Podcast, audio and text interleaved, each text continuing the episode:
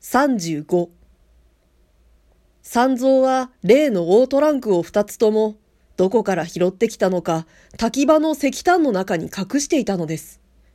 トランクの男たちは多分目印にされることを恐れてトランクを山の中に隠し身をもって逃げ去ったのでしょうが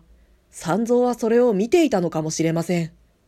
あるいは後になって森の中へ枯れ枝を集めに行った時に偶然発見したのかもしれません。ともかく中身の莫大な紙幣もろとも彼はトランクを盗んでいたのです。これであの財布の中の500円も解釈がつくわけですね。しかしトランクの持ち主がたとえ気球の際であったとはいえ、あの大金を惜しげもなく捨てていったというのは少々変です。やっぱり元蔵紙幣だったのでしょうか。それとも後日取りに来るつもりで、人目につかぬところへうずめてでも置いたのでしょうか。あの大風の晩に懐中電灯で森の中を探し回っていた男は、ひょっとしたら彼らの命を受けてトランクを探しに来た一味のものだったかもしれませんね。事件はだんだん複雑になってきました。どうなることか少しも見当がつきません。僕の向こう水ないたずらがこのような大事件になろうとは、全く予想外で、従って心配はますます強くなるばかりです。ところが、四五日以前、警察の大掛かりなトランク捜索が始まる頃には、三蔵も自分の仕業に恐れを抱き始めました。そしてその唯一の証拠品であるトランクを風呂かまどで焼くことを思いつきました。人の寝静まった頃を見計らい、トランクを壊しては少しずつ焼き捨てていくのです。僕は現にそれを隙見していたのですが、まさか対岸の村まで重火の匂いが漂っていこうとは思いませんでした。言うまでもなく、これが死体を焼く匂いと間違えられたわけです。僕はかつて外国にもこれと似た事件のあったことを聞いています。何でも田舎の一軒家の煙突から盛んに黒煙が出て火葬場の匂いがするものですから村人が騒ぎ出し、てっきり死体を焼いているものと思って調べてみると、歯に計らんや、古靴かなんかをストーブに投げ込んだものと分かりました。その家の主人がある殺人事件の嫌疑者だったために、とんだ騒ぎになったのです。しかし僕はその当時そこまで考えたわけではありません。ただもう途方に暮れてしまったのです。もしこの愚か者の軽挙から事の真相がバレるようなことがあってはと、それがまず心配でした。で、少しでも発覚を遅らせる意味で、僕は三蔵を逃亡させようと図りました。警察で彼を疑い出したことをそれとなくほのめかし、彼を怖がらせたのです。悪人にしろ、そこは愚か者のことです。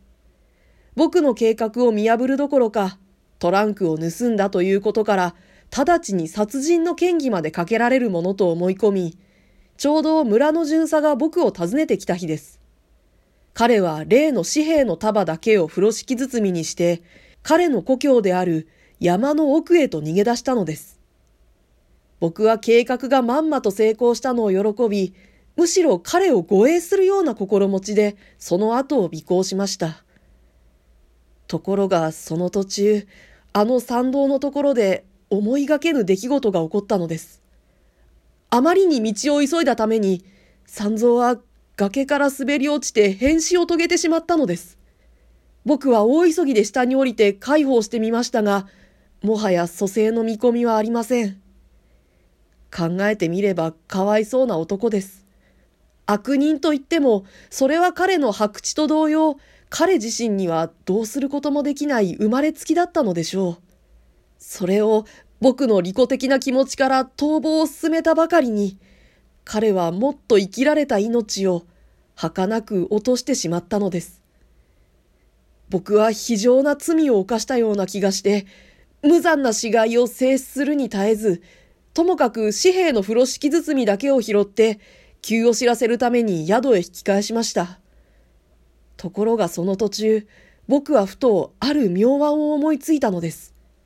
三蔵はかわいそうだとはいえ、もう死んでしまったものだ。もしすべての罪を彼に着せることができたなら、長吉はいつまでも死んだ者として、全く自由な一生を送ることができ、従って自分も最初無双したような幸福を味わい得るではないか。それには幸い、担当といい、手の甲の筋といい、三蔵の日頃の頭壁といい、都合の良いことが揃っている。そこで僕は、にわかに三蔵の変死を知らせることを中止して、彼に罪をなすりつける理屈を考え始めたものです。ちょうどそこへ村の巡査が例の匂いのことを知らせてくれました。すっかり陣立てが出来上がったのです。僕は巡査と君の前で考えておいた理屈を陳述すればいいのでした。紙幣はちょっと見たのでは元蔵かどうかわかりません。もし本物であったら、僕は一躍大金持ちになることができます。そんな欲心から、お恥ずかしいことですが、つい焼き捨てるのが惜しくなり、ともかくもカバンの底に収めておいたものです。それを君に見られてしまい、このまま別れてはどうしたことで君の口から真相がばれないものでもなく、いっそ本当のことを白状してしまった方が安全だと思ったものですから、こうしてお引き止めしたわけです。つまりこの事件には犯罪というほどのものは一つもなく、長吉のヒステリーと僕の気まぐれから出発して、いくつもの偶然が重なり合い、非常な血生臭い大犯罪らしいものが出来上がってしまったのです。河野はため息とともに長物語を終わりました。私は裏面の事実の意外さにしばらくは物を言うこともできませんでした。そういうわけですから、どうかこのことは君の腹だけに収めて、誰にも話さないでください。もしこれがバレて元の雇い主に呼び戻されるようなことがあれば、長吉はきっと生きてはいないでしょう。僕も世間に顔向けのできないことになります。どうかこの僕の願いを聞き入れてください。誰にも話さないと誓ってください。承知しました。私は河野の態度に引き入れられ、さも沈痛な調子で答えました。決して他言しません。どうかご安心ください。そして一刻も早く長吉のいるところへ行って、あの人をも安心させてあげてください。僕は陰ながらお二人の幸福を祈っています。そして私は一種の感激をもって河野と別れを告げたのです。河野は私の汽車の出るのを感謝を込めた眼差しで長い間見送ってくれました。それ以来、私は彼らを見ません。河野とは二三度文通はしましたけれど、彼らの恋がどのような実を結んでいたかは知る由もないのです。ところが最近、河野から珍しく長文の手紙を受け取りました。彼は長々と私の往年の行為を謝した上、愛人長吉の死を告げ、彼自身も友人の事業に関係して南洋のある島へ旅立つことを知らせてきたのです。その文面によれば、彼はおそらく再び日本の土を踏むことはありますまい。もはや事件の真相を発表しても差し支えない時が来たのです。読者諸君。以上で私の退屈なお話は終わりを告げました。例の莫大な紙幣が本物であったかどうかは、つい聞く機会がありませんでしたが、